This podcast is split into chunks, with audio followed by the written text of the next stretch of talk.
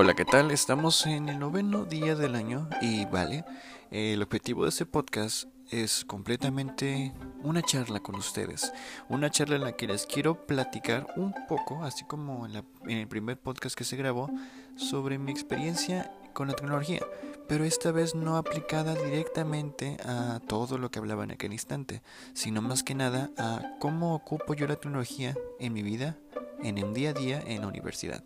Porque sí, muchos dirán, en aquel podcast yo hablaba de que ocupaba prácticamente una tablet, o en este caso mi iPad, como mi libreta para todos los apuntes que llevaba ya. Sin embargo, yo omití en ese instante una charla completa que les pude haber dado sobre cómo es llevar una tablet o cómo es integrar una, una iPad a la universidad. Y en este podcast quisiera hablar de ello, ya que tengo gente conocida y tengo amigos que me están diciendo que les gustaría ocupar esto y llevarla y empezar a trabajar de la misma forma que yo lo hago, porque es cómodo, es muy ligero y segundo, no llevas más en la mochila más que esto. Y bueno, accesorios que no voy a mencionar ahora, lo mencionaré más adelante pero en fin, a eso me refiero. Eso es lo que va a tratar este podcast. Y les puedo adelantar algo. No va a ser únicamente un podcast. Voy a tratar de que sean más de estos. Y me encantaría demasiado que a futuro poder llevar un video de esto a YouTube o cualquier plataforma en la que se pueda plasmar. Ya que la verdad es que es muy interesante ver cómo es que una libreta puede ser sustituida por una tablet. Y sobre todo, no solamente en el grado universidad pueden aplicar esto en las preparatorias, en las secundarias y claro, yo no les diré que primarias, ya dependerá de cómo se trabaje ahí, pero en principio las otras secciones que yo les digo, tal vez una prepa y una universidad y tal vez un posgrado, cosas como eso se podrán llevar a cabo con esto. Así que vamos a ello y si les interesa, quédense que vamos a hablar poco a poco de estos temas.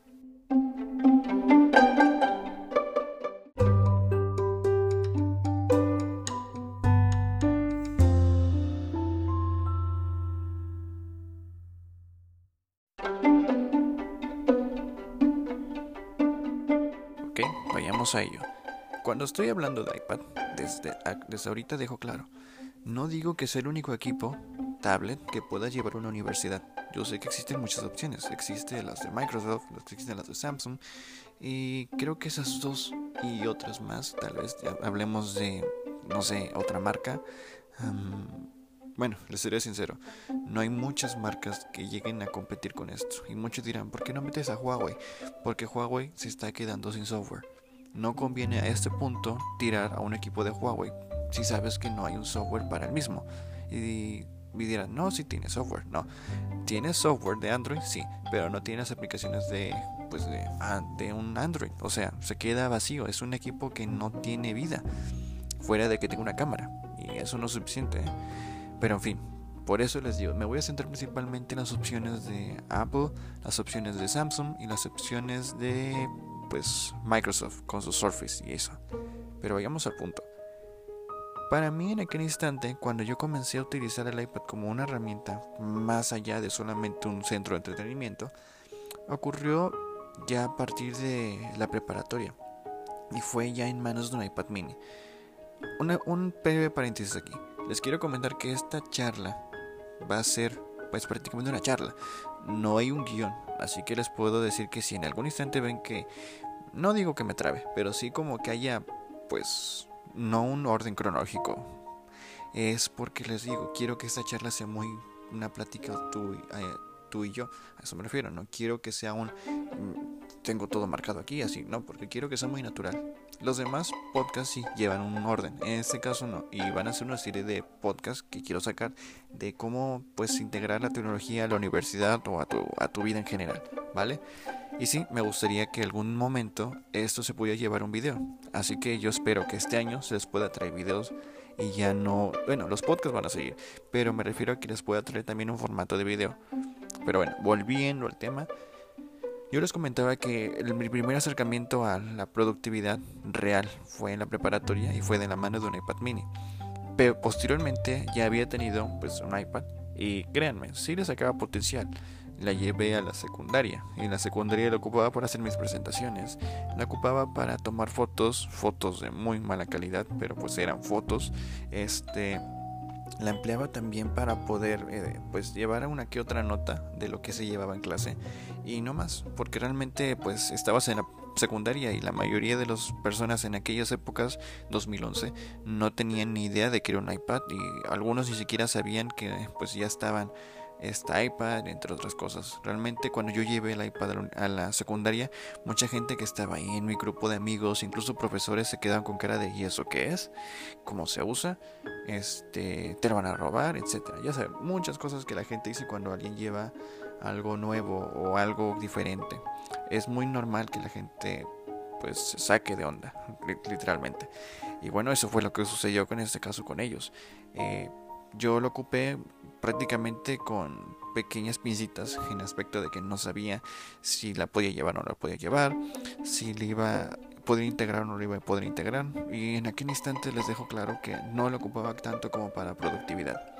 Era más mi centro de juegos, era mi centro de entretenimiento en general. Y bueno, es por ello que hasta la preparatoria fue cuando realmente di el salto a que un iPad iba a ser mi herramienta de productividad. ¿Hasta qué punto? Tomar notas, crear presentaciones, editar documentos y pues un poco más. Realmente no lo podía usar como libreta porque era incómodo escribir con el dedo y eso se los puedo dejar claro. Lo intenté y era extremadamente incómodo. Yo la verdad era de la idea de que pues es un iPad que necesitaba sí o sí un lápiz, pero en aquel instante no se estaba contemplando ni de lejos que una tablet tuviera un lápiz. Pero en fin, yo ya estaba haciendo más cosas con el iPad, no solamente lo que en principio se hacía. Y bueno, fue entonces que yo vi, por ahí del 2016 si no recuerdo, salió el iPad Pro. Y el iPad Pro fue el primer equipo que trajo junto consigo el Apple Pencil, que fue el primer lápiz. No primero, porque saqué muchos más, pero sí el primer lápiz que incluyeron a los productos Apple. Y un lápiz muy, muy bueno. Tal vez su diseño no era el mejor, pero sí era muy bueno en el aspecto de que pues era una herramienta que podías emplear fácilmente para escribir tus apuntes y que era muy muy rápida, o sea, no se trababa, tenía una una forma tan natural de trasladar texto. Y bueno, yo en aquel instante yo tenía mi iPad de segunda generación, iPad mini de segunda generación. Y bueno, sí me le eché el ojo, sí me llamó la atención, pero justo en ese año fue el la separación que hubo entre Android y iOS, bueno, de mi separación de Apple. O sea, yo preferí empezar a optar por equipos Android. Y eso que les digo viene dentro del primer podcast que, que hay en este en este pues canal, por así decirlo, por si quieren saber más cómo fue eso. Pero en fin, el asunto es que yo volví a los equipos Apple, o mejor dicho, volví a comprar un iPad hasta el 2018, al principio de 2018, si me lo recuerdo. Y con ello, pues llegó el iPad de sexta generación, el iPad nueva de ese año, y que era el iPad que por primera vez se centraba en el área educativa.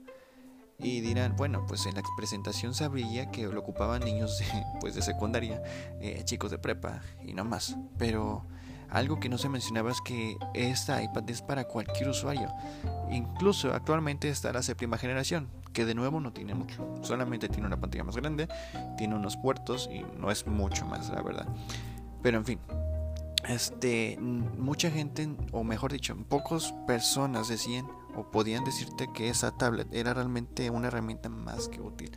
Y es porque lo es. Sin duda alguna es una de las mejores compras que he hecho en el año 2018 y que yo sé que por unos dos años más o incluso más no va a dar una, un rendimiento óptimo. Así que no me preocupo porque él se acabe pronto esta vitalidad o esta gran productividad en este equipo.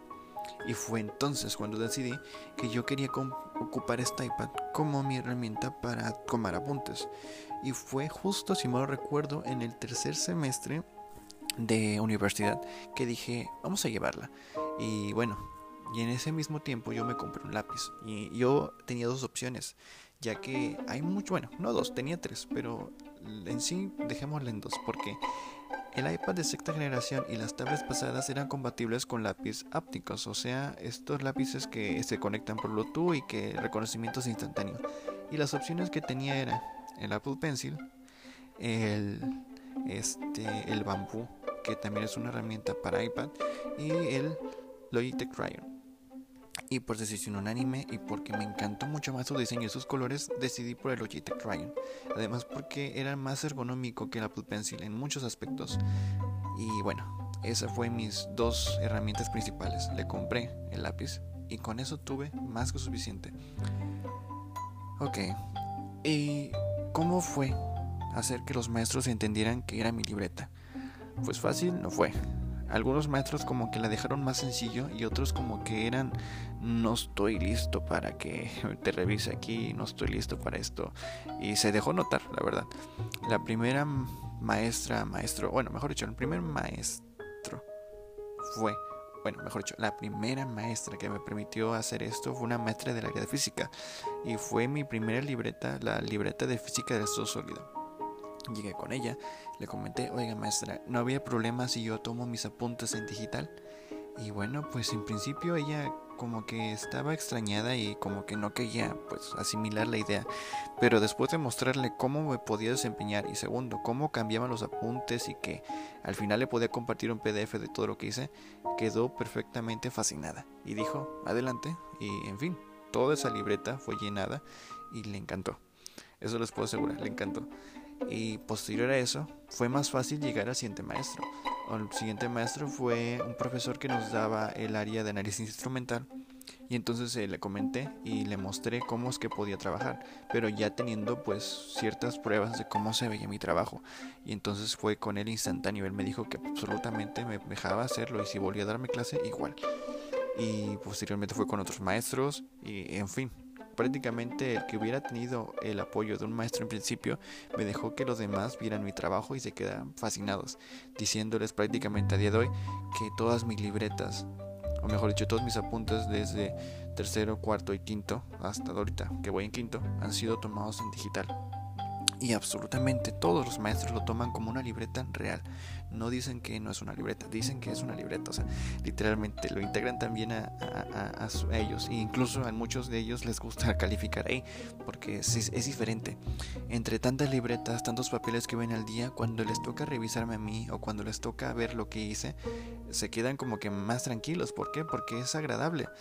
Y otra cosa, la organización de los apuntes es mucho mejor que andar cargando hojas y hojas y hojas en tu mochila o cargar muchas cosas en tu mochila.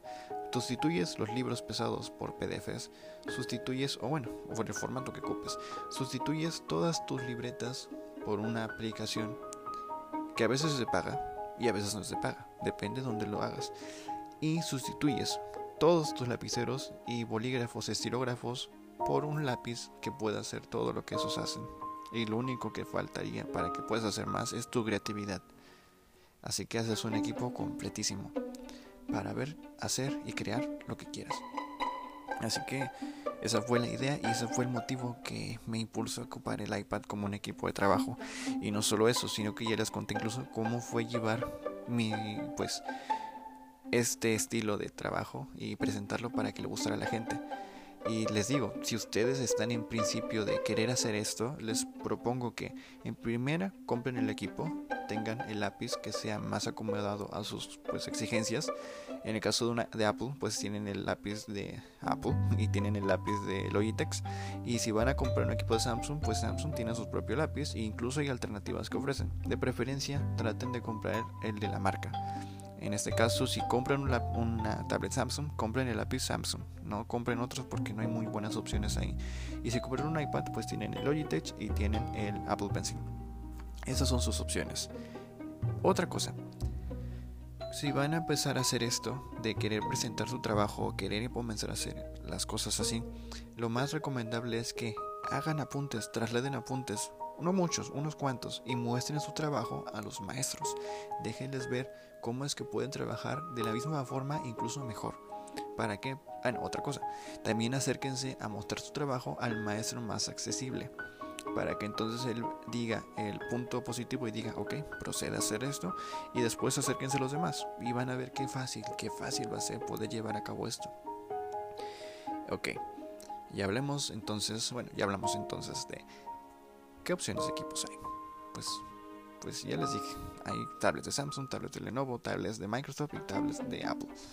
Y hablamos también de equipos que le puedes adquirir, un lápiz, eh, y pues cómo llegar a, a, poder hacer que los demás maestros acepten esto. Aunque no les miento, este semestre que pasó fue un, hubo un maestro con el que tuve que especificar, ¿cómo decirlo? Tuve que ser más que claro para decirle que me permitía usar el, el iPad como libreta y fue en el área de análisis numérico. En principio el profesor no quería y al final les digo que quedó encantado con el trabajo al punto de que me pidió mi PDF. ¿Para qué? Para que tuviera pues un recuento de unos apuntes bien hechos y segundo, todo digitalizados y sin escanear. ¿Por qué? Porque esto no se escanea, esto se convierte automáticamente en PDF y se manda por correo o por donde quieras. Teniendo unos apuntes tan nítidos y tan bonitos que no te imaginas la calidad que le puedes dar a una persona en aspecto digital. Segundo, muchos, otra cosa, perdón. Muchos dirán, bueno, pero el problema de una tablet, el problema de esto es que requieres de la batería. Sí, pero también depende cuántas horas de jornada vas a llevar a cabo. Y les diré algo. Eh, hubo, instantes en las que por, un, por alguna razón se me olvidaba cargar el lápiz que llevaba. En este caso, cargar no de echarlo a la mochila, no, sino me refiero a, a ponerle batería o cargarlo para que tuviera batería. Bueno, les voy a adelantar algo. Este lápiz puede darte mucha autonomía con solamente conectarlo 15 minutos. Así que por ello no se preocupen. La autonomía, pues 15 minutos sale la carga y vas a tener una hora para poder trabajar. Cárgalo media hora y vas a tener 7 horas de trabajo. En el caso de la tablet, pues la tablet normalmente tienen un buen rendimiento en batería, así que fácil unas 10 horas o más de 10 horas te las van a dar. Y si, esto, y si se te acaba, pues la cargas y ya. Eso me refiero. Por eso no se preocupen en absoluto. Así que sí, da el rendimiento necesario. De ahí la capacidad. De preferencia, cómprense la capacidad más alta o la capacidad en la media. Si compras un equipo de Apple de, para la universidad, no menos de 128 GB. es lo más recomendable, no menos de 128. ¿Por qué? Porque así vas a poder tener la tranquilidad de descargar todo lo que quieras, ya sean las aplicaciones para poder hacer estos escritos, eh, las, ¿cómo decirlo? Las eh, descargar todos los archivos que te manden y tenerlos aquí. Y pues, en fin, poder trabajar sin problemas, sin, necesidad de ver que el espacio se acaba cada rato y sin borrar cosas. Claro, en algún instante vas a borrar cosas, pero me refiero que en principio tratar de tener todo bien. Así que eso me refiero. No se preocupen, eh, mucho, mejor dicho, por comprar un equipo que tenga la capacidad no suficiente, ¿ok? 128 mínimo ya sea en Samsung, ya sea en Surface, ya sea en lo que sea, 128 mínimo. No más, no menos. Y sí, sé que hay 64 en algunas opciones, pero no, en serio, 128 mínimo. Y si ya solo pueden optar por la 64, ok, por 64. Pero consideren siempre una capacidad mayor a 64, 128 como mínimo, ¿vale? Y bueno, para que no se haga más largo este podcast, vamos a dejar aquí esta primera parte hablando de esto. Así que quiero recapitular un poco de qué hablamos, ¿ok? Hablamos de las opciones que hay para comprar una tablet para la institución educativa, de la cualquiera. Hablamos de que se puede usar en preparatoria y en universidad. Secundarias, pues dependerá más de si llevan a cabo lo que les comenté y depende de la aceptación de los mismos. Hablamos de qué accesorios y en accesorio principal un lápiz y, y qué lápiz en algunas marcas. Hablamos también de cómo llevar a cabo esto de presentar a tus maestros que la tecnología está cambiando y que la verdad es que cargar una mochila ya con muchas libretas ya no es lo mismo. O mejor dicho, podemos cambiarlo por una tablet que cargue todo lo que tú quieras llevar. Así que esto es una pequeña introducción porque también les platiqué un poco de mi experiencia. Pero quisiera que en próximos podcasts pues habláramos más a profundidad de algunos de estos temas. Ya sé, falta hablar de aplicaciones, falta hablar de herramientas de productividad como general, falta de hablar de otros accesorios que le puedes adquirir, pero en principio lo más necesario ya se habló aquí. Así que si quieren ver más a profundidad lo que se puede hacer, los invito a los podcasts siguientes y nos vemos en la próxima. Y como esperida, ya saben, si están comiendo, provecho. Si están despertando, buenos días. Si es de noche, buenas noches. Si es de tarde, buenas tardes. Nos vemos en la próxima. Y esto ha sido todo. Chao.